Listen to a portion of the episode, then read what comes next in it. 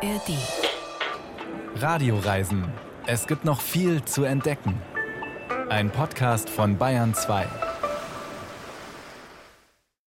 Ja, jetzt habe ich ein E-Bike. Jetzt schauen wir mal, wie das wird.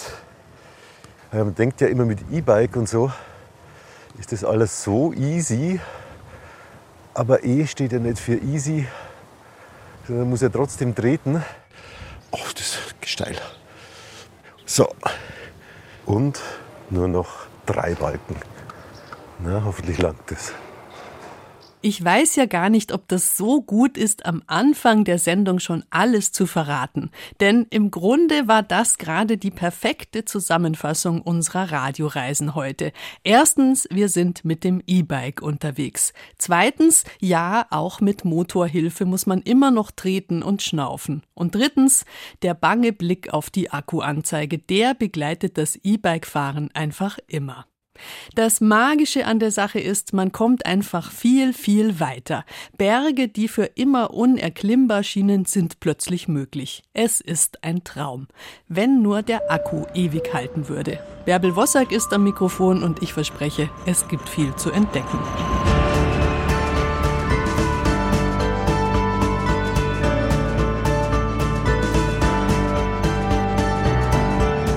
Okay, jetzt habe ich vielleicht ein bisschen übertrieben mit dem Akkustand, denn man bekommt ja doch ein bisschen Routine mit der Zeit und kann langsam einschätzen, wie weit der Akku reicht.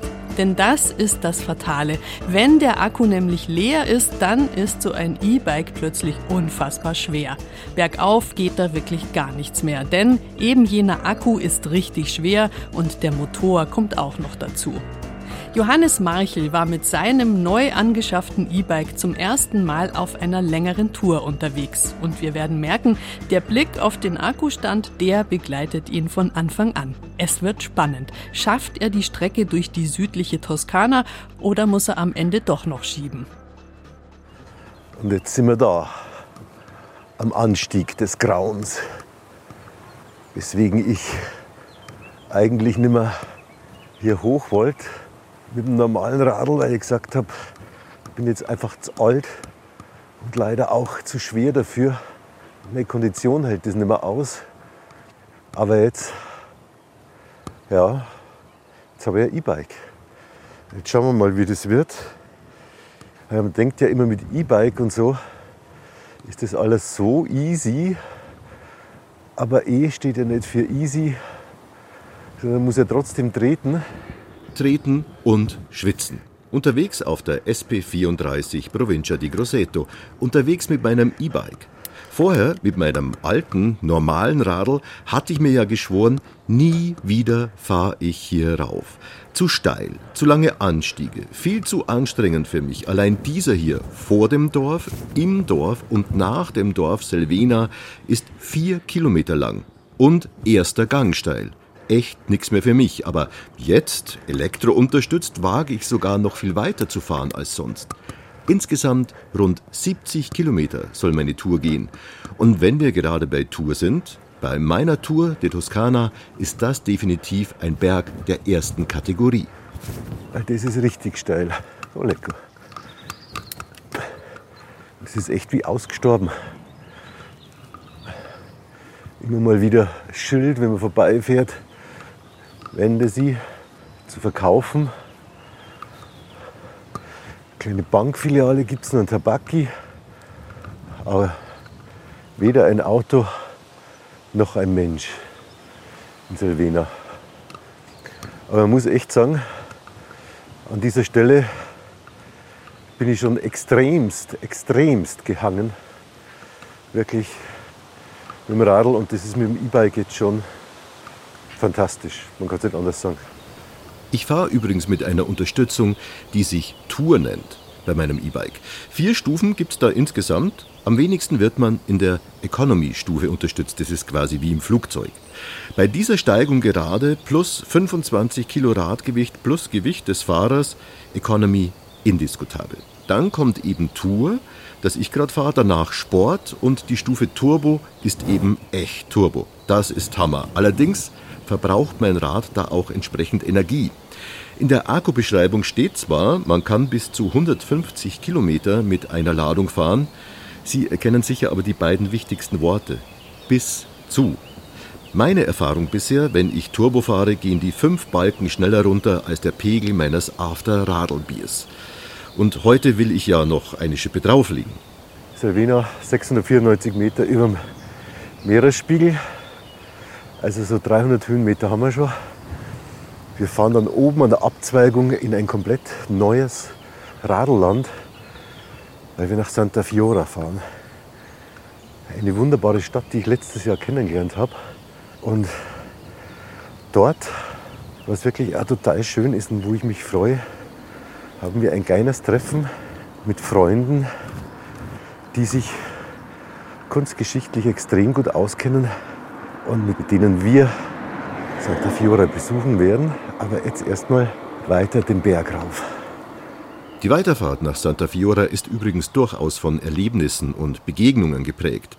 In Selvena schließlich doch noch ein menschliches Lebewesen. Vor mir eine Katze und eine Signora mit Stock, die sich ja den Berg raufquält. Wobei ja die Arme echt geht schon ganz schief. Buongiorno. Dann werde ich in eine Dieselwolke eingehüllt.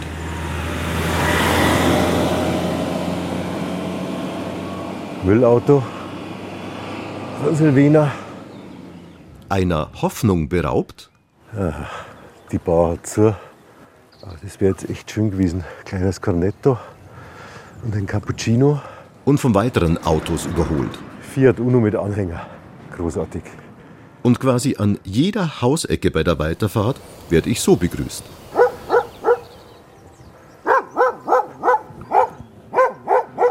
Ja, ist schon gut. Solange keiner hinterher rennt. Übrigens kleiner Zwischenstand zum Akku. Kurz nach Silvena hat sich der erste der fünf Balken, Stichwort Batterieanzeige, verabschiedet. Hm.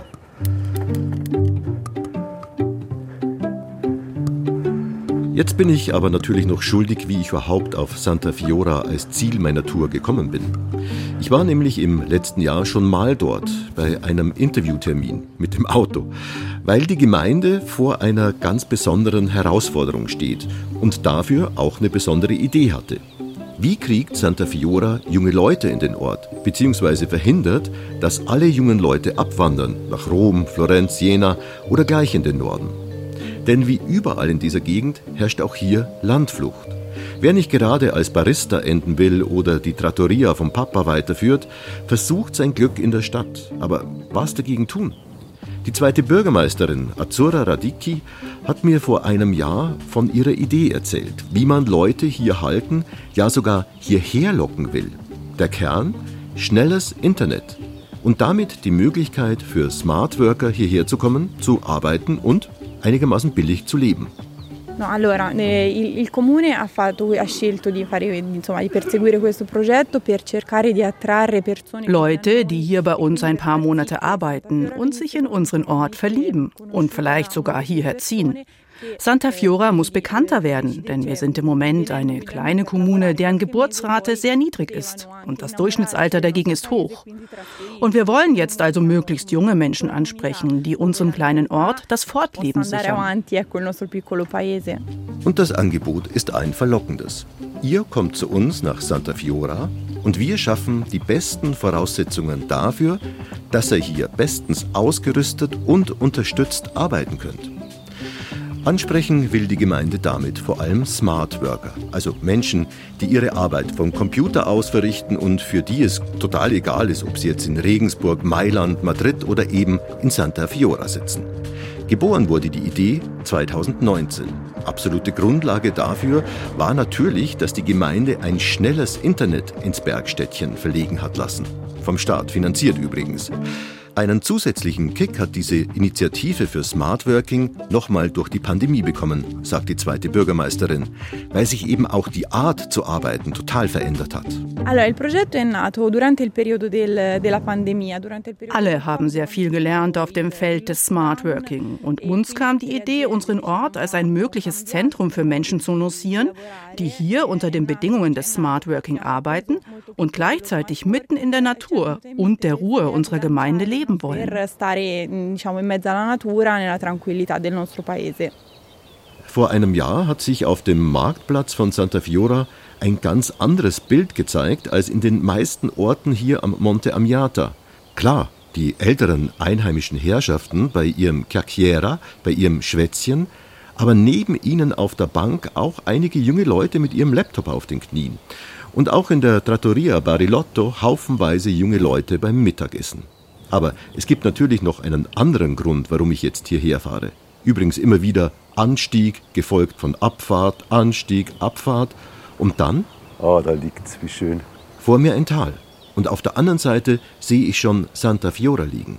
Wie ein hellbraunes Tuffsteinnest im grünen Meer der Bäume, das seine Besucher auch gleich hinweist auf das, was sie erwartet, mit diesem Schild. Santa Fiora ist una dei borghi più belli d'Italia. Also einer der schönsten Städte und Plätze in Italien. Ich weiß nicht, ob sie das sich selber zugeschrieben haben oder ob es da irgendeine Jury gibt. Ach, das ist gesteil. Aber ich stimme dir auf jeden Fall zu. So, und jetzt wird wieder treten. Okay, das ist also wie schon angemerkt, E-Bike-Berge sind durchaus auch zu bezwingen. Auch wenn ich beim Reinrollen dann schließlich in Santa Fiora anmerken muss. Und nur noch drei Balken. Na, hoffentlich langt es. Ich tröst mich jetzt aber erstmal in der Bar. Ein Cornetto vuoto und ein Cappuccino. Grazie sehr fein. Und so lässt es sich auch leichter auf die anderen warten. Ich bin ja verabredet, wie schon erwähnt, mit meiner Frau und zwei alten Freunden, mit Lisa und Tom, mit denen wir hier Urlaub machen und die jetzt demnächst, denke ich mal, nach Santa Fiora kommen werden.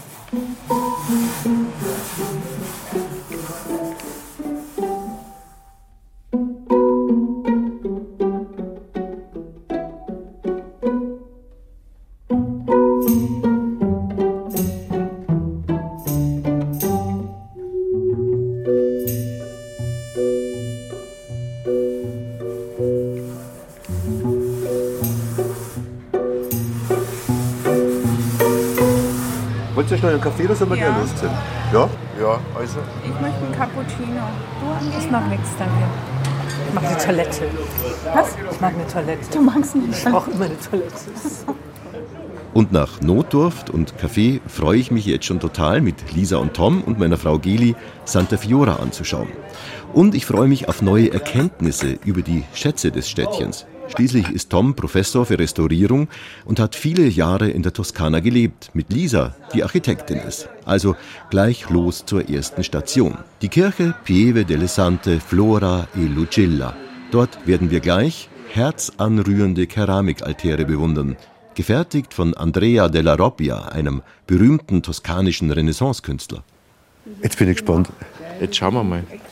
Also das ist, das ist mir ja gleich aufgefallen jetzt hier. Das ist ja die Gürtelspende. Was ist das? Mariens. Du siehst also hier Maria, die gerade am 15. August, Maria Himmelfahrt, aufsteigt. Die Kräuter sind im Grab. Was heißt Gürtelspende? Sie gibt hier die Gürtel dem Johannes. Dem Jünger, ja. Lieblingsjünger. Ja. Und dann haben wir ja wieder also verschiedene Heilige. Das ist ja aufgebaut wie ein Altar. Du hast unten ein Antipendium. Was bedeutet Antipendium? Eine Abfolge von Szenen aus der Heilsgeschichte, die Grablebung Christi, Christus, der im Tempel lehrt und in der Mitte die Taufe. Und ich sage da gleich, das ist jetzt nicht die orthodoxe Robbianer, also aus der Werkstatt von Robbia kommenden Farbkanonie. Die normalen Farben waren eigentlich ein Weiß, ein Blau und ein Grün und ganz selten ein Gelb. Und hier haben wir ja das Umbra und das Grün. Also das ist so ja. bräunlich. Genau, so genau. Fast lehmfarben, oder? Ja, kann man sagen. Ja, ja. Und Della Robbia, kannst du da ein Wort dazu sagen? Ja, Luca war halt der Urvater dieser, dieser Werkstatt. Luca Della Robbia. Luca della Robbia. Und Andrea, der ist eigentlich eher so der Handwerker ähm, äh, in der Familie, der aber das, das Geschäft so richtig zum Brummen gebracht hat. Und das Geschäft muss ja schließlich dann auch bezahlt werden. Anscheinend war Santa Fiora eine wirklich wohlhabende Stadt in der italienischen Frührenaissance um 1500 rum. Reich durch Bergbau, den Abbau von Quecksilber, längst natürlich ist es Vergangenheit. Es war ja nicht so, dass das einfach und billig zu haben war. Muss man sich leisten können. Ja, eben. Und da ist ja wirklich alles an Seitenaltären, Kanzeln und Andachtsbildern bei der Taufe jetzt hier, also beim Taufbecken. Also ich war total überrascht, wo ich da das erste Mal reingegangen bin. Mir hat es echt umgehauen. Was sagst du jetzt zur Kirche insgesamt? Einfach schlicht, aber in der Schlichtheit eine Sensation. Eine Sensation. Und wenn das Professor Tom Danzel sagt, aber ich kann sogar noch einen draufsetzen. Hast du schon mal ein mittelalterliches Fischbecken gesehen? Wo man die Fisch praktisch lebendig Ja? gehalten hat, um es zu verkaufen. Nein, noch nicht, gebe ich zu. Ja, ich noch dann? nicht gesehen. Schauen wir uns so. Bist gespannt. Ja, ich, bin, ich bin sowieso jetzt erst einmal überwältigt von dem, was ich gesehen habe. Aber bevor wir zum Fischbecken aufbrechen, drehen wir nochmal eine Runde durch die Kirche. Alles Della Robbia-Werke. Um dann nochmal Halt zu machen, am Marienaltar waren wir gerade schon, Maria bei ihrer Himmelfahrt, hinaufgehoben von Engeln und eingerahmt von pausbäckigen Putti. Vor ihr kniet ein Apostel mit einem Gürtel in der Hand. Aber halt, was hat der Tom schnell wieder vorhin gesagt? Welcher Apostel soll das gewesen sein? Johannes? Da fällt es ihm, wie dem Saulus, wie Schuppen von den Augen. Das war ein Schmarrn. Das war ein Schmarrn. Also wir wissen jetzt schon, du hast jetzt gerade geschaut, Ja. wir wissen, dass nicht der, der Johannes, war, ist, sondern der Thomas, der Ungläubige. der Ungläubige. Und der hat dann was gekriegt? einen, einen Gürtel, den die Maria aus Kamelhaar gefertigt hat. Der Überlieferung nach war nämlich Thomas als einziger Apostel nicht bei der Himmelfahrt dabei. Maria erscheint ihm und übergibt dem schon wieder ungläubigen Thomas, der hatte ja schon die Auferstehung Jesu angezweifelt, ihren Gürtel. Als Beweis ihrer äh, Aufnahme in den Himmel. Quod era demonstrandum. Auch ein Kunstuniversalgenie wie der Professor Danzel kann sich mal täuschen. Aber jetzt ziehen wir los, den Berg runter, wo man schon einen herrlichen Blick über das Fischbecken hat. Wobei Fischbecken klingt eigentlich viel zu klein. Es ist eher ein Stadtweiher. Ich würde jetzt mal sagen, locker so groß wie ein halber Fußballplatz. Unten angekommen, muss man durch das kleine Eingangshäusel durch. Euro Eintritt. Gibt sogar eine Bar. Mensch, du führst uns ja wirklich in die in, in, in, in Ungeahnte. geahnte Orte. Ja. Wahnsinn. Gehen wir mal zu den Fischen rüber. Lisa, was sagst du? Hübsch, oder? Schön, ja. Schwimmbecken wäre mir lieber, aber Fischbecken ist auch schon ganz schön. Also dafür gibt es Rosen, die hast du im Schwimmbecken nicht. Schau her. Aber die Grundidee ist schon, dass während der Fastenzeit halt einfach Fisch frisch zur Verfügung gestanden ist und der Fleischverzicht leichter gefallen ist. Groß sind die Forellen. Dieser Regenbogen, siehst du das? Die, die punktete. 50 cm da ich schon sagen. Schau mal jetzt, wenn man weiter hinter geht, beim letzten Mal waren Störe da, richtig große. Ja. Da ist ja der Stör. Da schau hin. Wahnsinn. Der ist ja gut 1,30 Meter. Lisa, wolltest du schwimmen? Da, da, da, da, da. Ja, ein Stör macht ja nichts, oder? Grundelt halt ein bisschen rum. Der Fischteich übrigens umgeben von einem wunderbaren Landschaftspark, sehr romantisch. Wir setzen uns auf ein Bankerl und Tom und Lisa ziehen Resümee. Tesori nascosti nella Campagna, verborgene Schätze in der toskanischen Landschaft. Darfst du wieder hinfahren? Unbedingt wunderschön der Park am Fischteich und die etwas raue Landschaft, aber dann der Borgo, der einen warm und herzlich empfängt. Und der Andrea della Robbia, also da würde ich mal sagen, das ist schon ein Neidfaktor für das Bode-Museum und für andere Museen, die halt In Berlin? in Berlin, ja, Also außergewöhnlich. außergewöhnlich. So, die anderen fahren mit dem Auto weiter, quer durch die Berge nach Pienza. Ist eine Renaissancestadt, die von Papst Pius II. als ideale Stadt angelegt worden ist. Ich würde da mit meinem Restakku von meinem E-Bike im Leben nicht hinkommen. Also Heimweg. Und da bin ich doch auch ein bisschen angespannt, weil zur Erinnerung, ich fahre schon eine ganze Weile mit nur mehr drei von fünf Akkustrichen, also höchstens noch halb voll, wenn man es positiv sieht, sonst mindestens halb leer. Aber jetzt geht es erstmal den Berg von Santa Fiora, den ich am Vormittag im Schweiße meines Angesichts, ja, trotz E-Bike muss man schon in die Pedale treten, hier hochgefahren bin, wieder runter. Nur, dass es auf der anderen Seite wieder hochgeht, mindestens genauso steil wie die Abfahrt. Aber so ist das halt hier in diesem Teil der Toskana. Rauf und runter, wieder rauf. Das Einzige, was es nicht gibt, ist eben. So, und jetzt geht's vom Berg runter. Und darf hier nur 30 fahren. Aber das kann uns an dieser Stelle nicht davon abhalten, Gas zu geben. Oh, und prompt kommt der Carabinieri. 40, naja.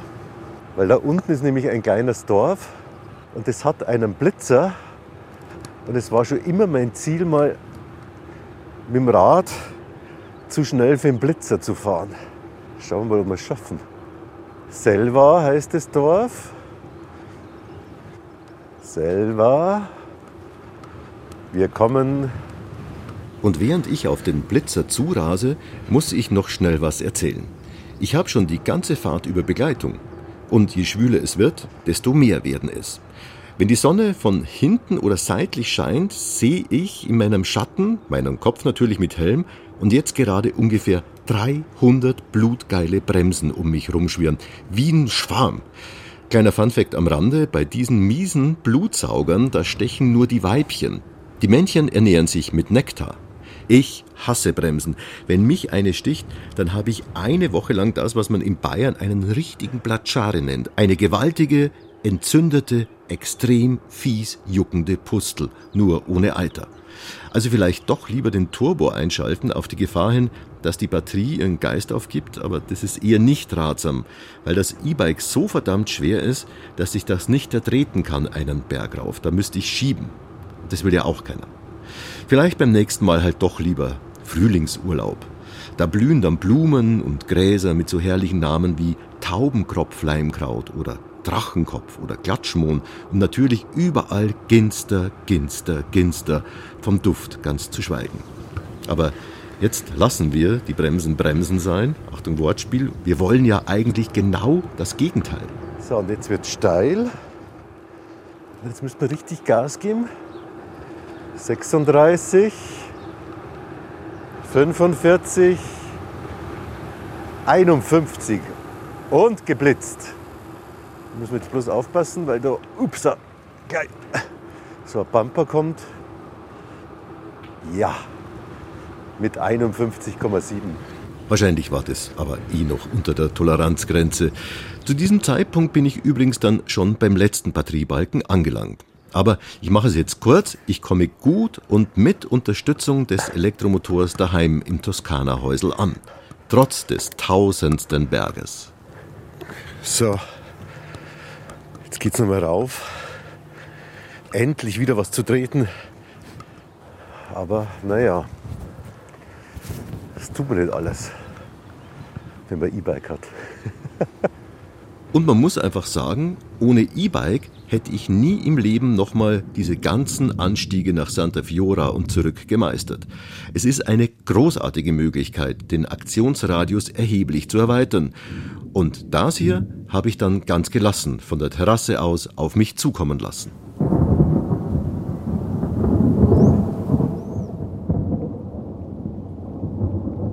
Es ist alles gut gegangen und ich schätze, dass das nicht die letzte E-Bike-Tour war für Johannes Marchel. Aber seine Sorge mit dem Akku, die kann ich schon nachvollziehen. Wie gesagt, ein E-Bike ist halt richtig schwer zu schieben. Mit dem E-Bike unterwegs. Gerade sind wir entspannt durch die Toskana gerollt, wo sich früher oder später immer eine Bar findet für die notwendigsten Bedürfnisse wie Kaffee oder Wasser, vielleicht auch eine Birra Media. Viel Gepäck braucht es da nicht. Ganz anders ist das bei der Frau, die wir jetzt gleich kennenlernen. Passionierte Radioreisen Hörerinnen und Hörer, die haben schon mal gehört von Margot Flügel-Anhalt. Sie hat uns vor genau vier Jahren erzählt, wie sie ganz alleine mit ihrem 125er Motorrad um die halbe Welt gefahren ist. Über den legendären Pamir Highway bis nach Tadschikistan. Das war eine irre Geschichte, zumal Margot Flügel-Anhalt diese wilde Reise erst im Ruhestand angefangen hat, mit Mitte 60. Dieses Abenteuer hat wirklich viele Menschen interessiert. Das Buch wurde ein kleiner Bestseller, es gab eine Fernsehreportage über die Reise und Margot Flügel-Anhalt hat einige Interviews dazu gegeben. Und so kommt es, dass sie auf ihren Reisen inzwischen oft erkannt wird. Wir reden heute wieder mit der rasenden Rentnerin. Passenderweise geht es diesmal um eine Reise mit dem E-Bike. Und zwar von der Quelle bis zur Mündung der Donau. 2600 Kilometer mit schwerem Gepäck. Aber zuerst wollte ich wissen, warum E-Bike? Was ist aus dem Moped geworden? Das habe ich relativ bald nach dieser Reise an einen Trucker aus Norddeutschland verkauft, weil ich inzwischen den Motorradführerschein habe und mir eine größere Maschine gekauft habe, nämlich eine Ducati mit 800 Kubik.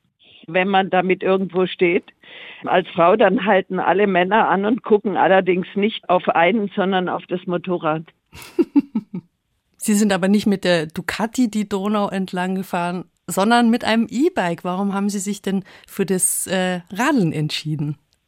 Also ich komme ja aus Süddeutschland, bin in Tuttlingen geboren. Tuttlingen liegt an der Donau und ich habe schon länger darüber nachgedacht, einmal diesen Fluss besser kennenzulernen und habe dann entschieden, den ganzen Donauradweg von der Quelle bis zur Mündung ans Schwarze Meer zu unternehmen. Und der Bequemlichkeit halber habe ich mir ein E-Bike genommen. Allerdings habe ich festgestellt, dass man auch auf einem E-Bike treten muss, weil ich da ja in der kleinsten Unterstützungsstufe unterwegs war, um möglichst weit zu kommen. Also dieser ständige Blick auf den Akkustand, den hatten Sie natürlich auch während der Reise.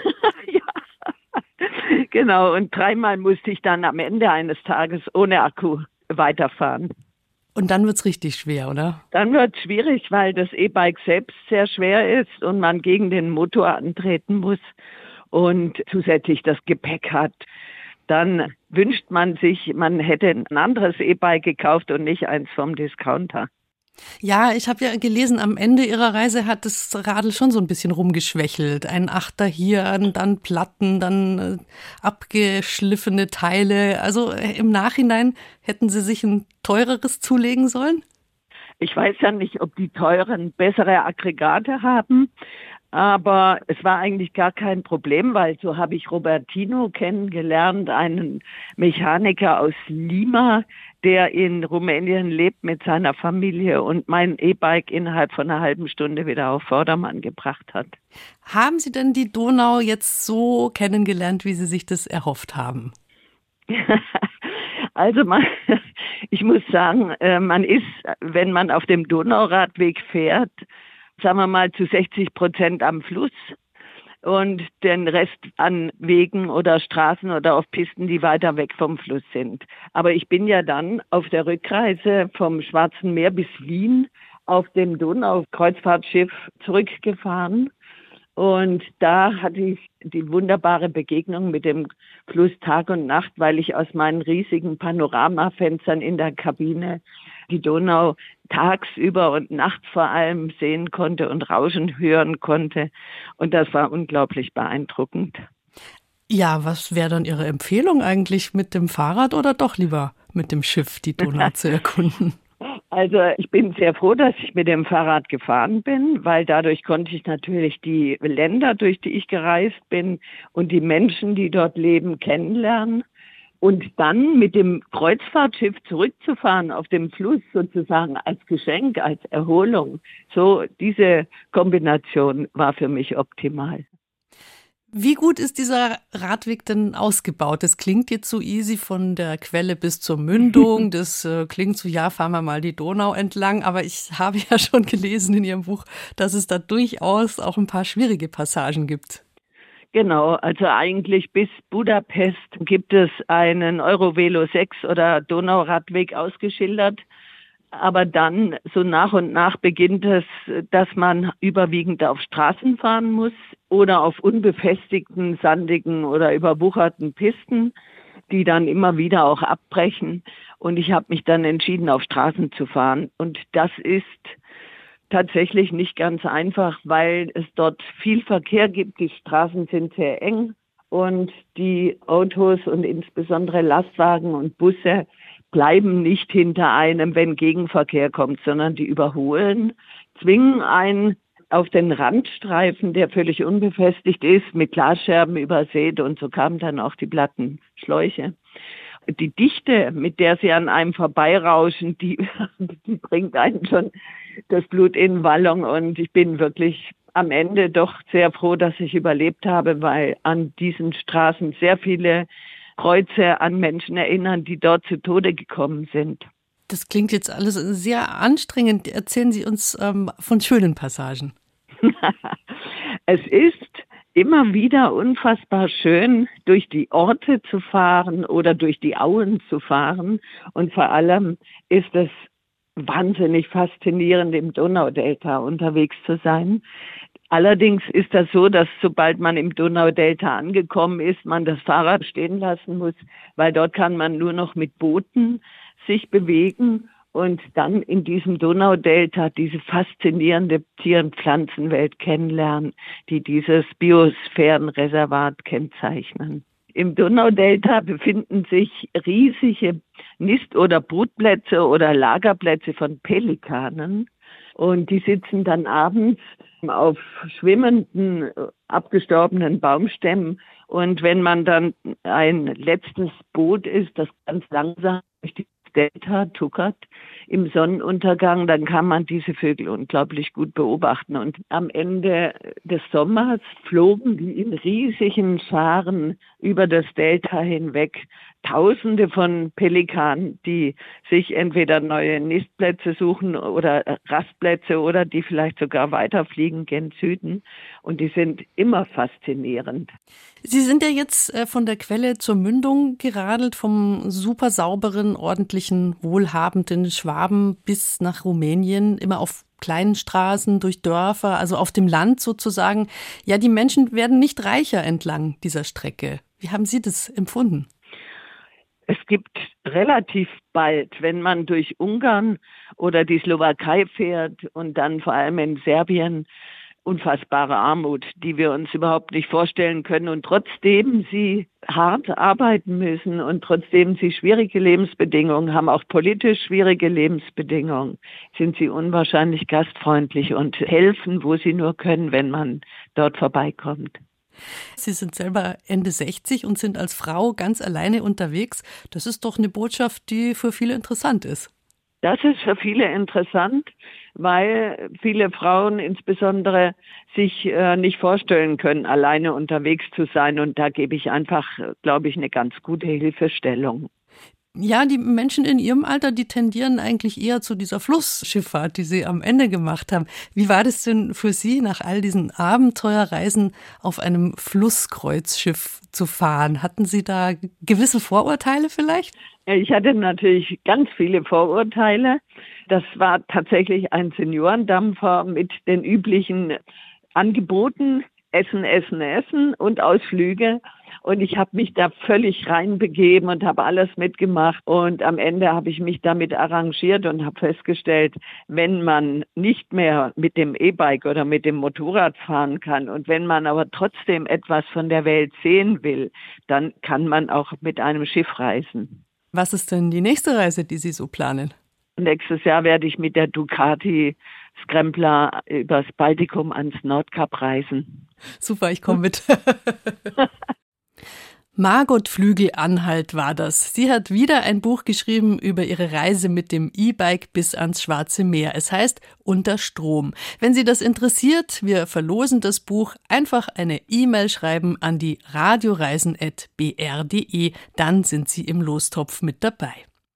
Unterwegs mit dem Wohnwagen oder mit dem Campingbus, das kann ziemlich komfortabel werden, je nach Ausstattung. Jedenfalls ist immer ein Dach dabei und genug Platz für Klamotten und Kochutensilien auch.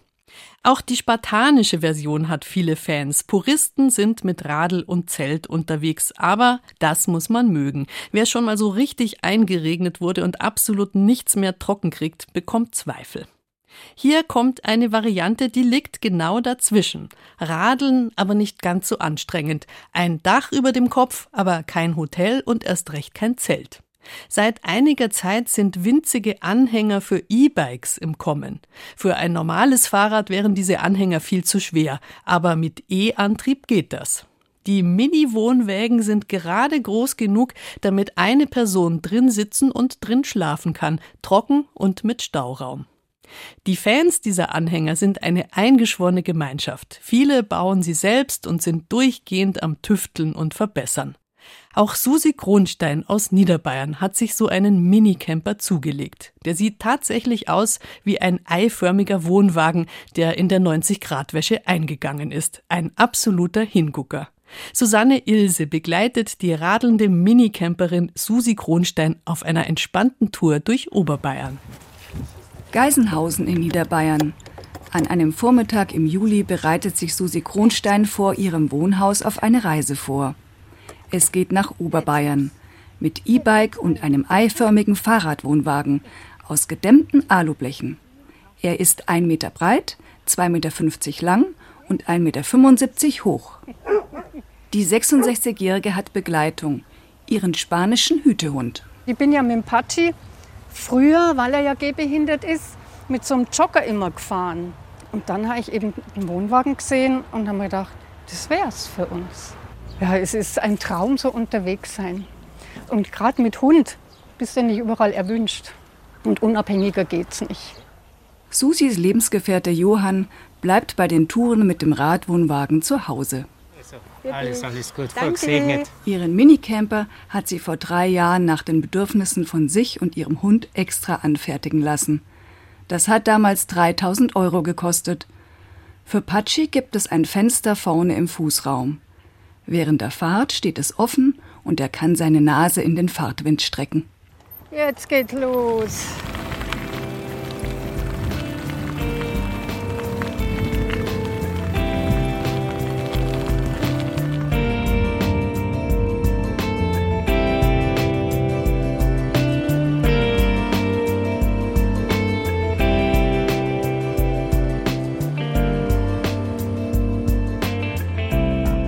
75 Kilometer liegen vor ihr.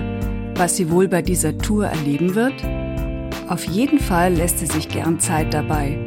Gemütlich bei um die 9 Kilometer pro Stunde. Susis Motto lautet, das Glück ist am Weg.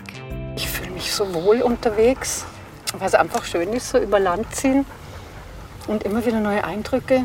Es ist ein heißer Tag. An der Schlossinsel Altfraunhofen an der kleinen Filz hält Susi an, damit ihr Hund etwas trinken kann. Was ihre eigenen körperlichen Bedürfnisse anbelangt, ist sie genügsam. Das unkomplizierte Reisen mit dem Fahrradwohnwagen ist genau das Richtige. Egal, wo ich anhalte oder wo es mir gefällt, ich habe mein Haus dabei. Ja, das ist. Äh, ich wohne am Weg, kann man sagen. Mit ihrem Minicamper erregt sie häufig Aufsehen und wird von Passanten angesprochen. Die wollen oft wissen, ob sie wirklich darin schläft. Klar.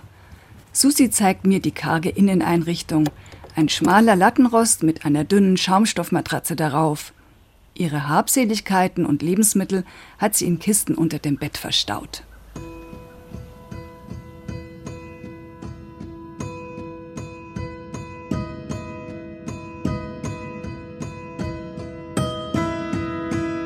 Susi fährt weiter Richtung Amper. Sie bevorzugt Routen entlang von Gewässern. Da geht es meist eben dahin. Sie benutzt zwar ein E-Bike, doch der Minicamper wiegt leer schon 75 Kilo und allein Patschi bringt 30 Kilo auf die Waage. Jetzt muss sie sich langsam einen Stellplatz für die Nacht suchen. Der Fahrradwohnwagen gilt weder als Camper noch als Zelt, eine rechtliche Grauzone. Meistens fragt Susi auf Gehöften, ob sie sich auf das Grundstück stellen darf. Jetzt zum Beispiel in Oftelfing in Oberbayern. weiß nicht, ob Sie jetzt gerne lieber im Hof hier stehen wollen oder lieber ein bisschen abseits. Ich stehe da hinten auf die Wiese und dann mir da den Strom holen. Geht das? das? Können wir machen. Das, Ach, das ist ja wieder ein Traum. ist ja schön. Hinter einem Strauch vor dem Wohnhaus der Gastgeber fährt sie die Standbeine ihres Wohnwagens aus. Dann lädt sie die beiden Akkus am Rad auf. Bei besten Bedingungen würden die bis zu 130 Kilometer reichen. Heute ist Susi nur etwa 45 Kilometer gefahren. Doch sie will auf Nummer sicher gehen. Ich lade noch mal nach. Ich werde durchkommen. Aber ich meine, dann muss ich nicht so alles im Eco fahren. Kommen ja jetzt doch einige Berge. Dann kann ich mich da verwöhnen mit Turbo. Susi hakt am Wohnwagen außen eine kleine Tischplatte ein und baut sich einen Stuhl aus Gestänge und Tuch auf. Dann holt sie Brot und rote Beeteaufstrich aus ihrer Lebensmittelkiste. An diesem Abend gibt es nur Brotzeit. Für warme Speisen und Getränke hat sie einen Spiritus und einen Gaskocher dabei. Dann, wenn die Mücken so schlimm wären, dann werde ich mich einfach, wenn ich mit Patsche jetzt spazieren war, reinverziehen, Mückennetz zu. Und dann kann ich mein Bett so auf halbe Lehne so ein Liegestuhl stellen und gemütlich dann noch ein bisschen im Internet gucken. Spätestens um halb zehn schaltet sie das Licht aus und schläft ein. Gute Nacht.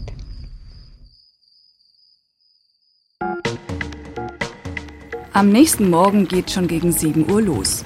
Susi will zum Pferdehof ihrer Tochter in Oberschnatterbach fahren. Da hat sie sich mit ein paar anderen Minicampern verabredet. Auch an diesem Tag ist es warm. Susi hat eine hügelige Strecke zu bewältigen und muss trotz E-Bike ordentlich in die Pedale treten. Unterhalb von Paunshausen hält sie an einer Bank am Radweg. Als sie wieder starten will, hat sich der Wohnwagen mit der Bank verklemmt. Nichts geht mehr. Aber da kommt ein Rennradler vorbei. Ob der helfen kann? Könnten Sie mir helfen? Ich bin nämlich da hängen geblieben und ich fürchte, mir hat die Axt verbogen. Wenn Sie nur das Rad halten, dass das nicht umfällt, weil das hält nämlich nicht, dann nehme ich den Wohnwagen und heb den und tue den. Jetzt ist die Tür mal frei. Oh, jetzt hoffe ich nur, dass mir mit dem Rad nichts passiert ist. Oh Gott, das linke Rad schaut böse aus. Schauen Sie mal auf die linke Seite. Dann, den, das Rad geht immer. Oh, jetzt ist es wieder gerade. Jetzt machen wir mal ein bisschen.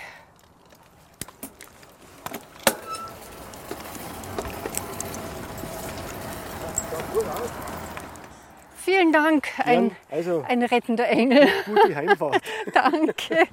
Nach dem Schrecken muss sie sich weiter anstrengen, denn auf ihrer Strecke folgt ein Hügel nach dem anderen.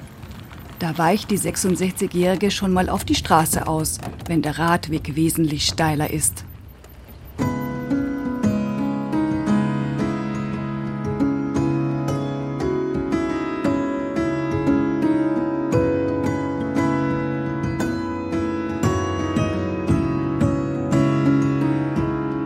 Kaum ist sie in Scheiern angekommen, setzt Regen ein. Susi holt Regenschutz für die Fahrradtaschen heraus und stülpt sich selbst ein Cape über. Nässe macht ihr erstaunlich wenig aus. Ist ja alles trocken jetzt. Ach, da sind wir schon stundenlang durch den Regen gefahren so. Wenn dann im Frühling der Landregen tagelang andauert. Bis zum Ziel sind es nur noch zwei Kilometer. Susi ist aktiv in der Community des Forums Fahrradwagen.com. Die hat mittlerweile 1500 Mitglieder, Tendenz steigend. Einen Minicamper besitzen nur rund 400. Auf dem Pferdehof von Susis Tochter trifft sie heute drei von ihnen. Hey Günther. Servus. Schön, Toll, da mein Kind. Susis Tochter empfiehlt einen Standplatz auf einem luftigen kleinen Plateau vor dem Freilauf der Pferdestelle und mit Blick über die Wiesen mit den Pferdekoppeln. Hier bilden die vier Minicamper einen Kreis mit ihren Gefährten. Leo Auer hat sich einen fertigen Fahrradwohnwagen aus weißem Kunststoff gekauft. Während der Fahrt ist er zusammengeklappt. Jetzt packt sie die eine Seite des Campers, um eine Hälfte aus der anderen herauszuklappen. Eins, zwei, drei. muss man ja dann alles, das ist ja jetzt einfach leer, und das muss man dann alles hier hinräumen. Da kommt dann hier ein Tisch, hier kommt nochmal die Bank. Die beiden Männer haben ihre Fahrradwohnwagen selbst gebaut. Günter Plastsack seinen für gerade mal 300 Euro. Hauptsächlich aus Holz vom Sperrmüll und leuchtend gelb gestrichen. Liebevoll und zugleich praktisch hat er den Innenraum mit einem Bett, kleinen Regalen und Haken für seine Utensilien gestaltet. Er und Richard Waltrapp können sich über Solarpaneele selbst mit Strom versorgen. Es ist eine Gemeinschaft von Individualisten.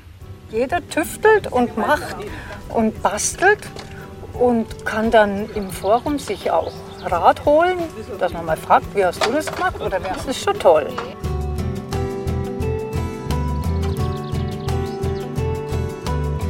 Jetzt genießen alle die Aussicht in die Landschaft mit den Pferdekoppeln und den Austausch unter Gleichgesinnten.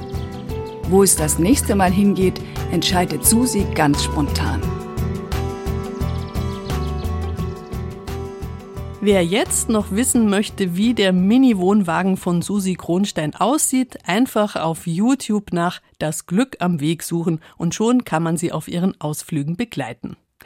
Wir radeln jetzt wieder zurück nach Hause mit oder ohne Rückenwind, denn ehrlich gesagt zum Verreisen per Radio braucht es rein gar nichts, außer ein paar Ohren. Kein Material, keine Planung, kein Schwitzen, nur anschalten muss man. Falls die Radiozeit gerade mal nicht passen sollte, einfach nach dem Radioreisen Podcast suchen. Der findet sich in der ARD Audiothek und auch sonst überall, wo es Podcasts gibt. Ganz zum Schluss muss ich jetzt noch mal loswerden, dass ich mich auch vor einiger Zeit für Rückenwind entschieden habe und ein absoluter Fan der E-Bikes geworden bin. Und das hätte ich wirklich niemals von mir erwartet. Falls Sie gerade am Überlegen sind, geben Sie sich einen Schubs. So ein E-Bike erspart enorm viele Auto-, Bus- und U-Bahn-Fahrten und die mühsamen Anstiege verlieren schlagartig ihren Schrecken. Empfehlung von mir, Bärbel Wossack, war am Mikrofon.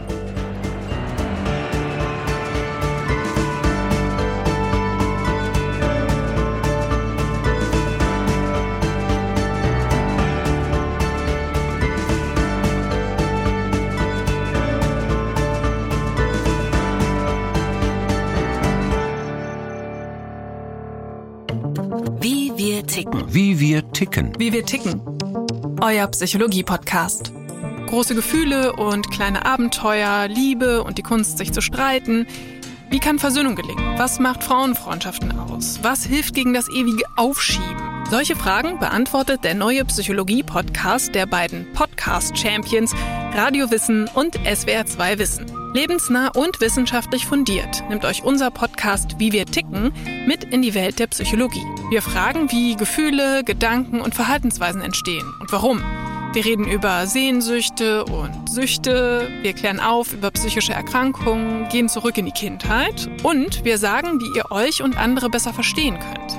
Wie wir ticken. Euer Psychologie-Podcast von Radio Wissen und SWR2 Wissen. Alle Folgen findet ihr in der ARD Audiothek.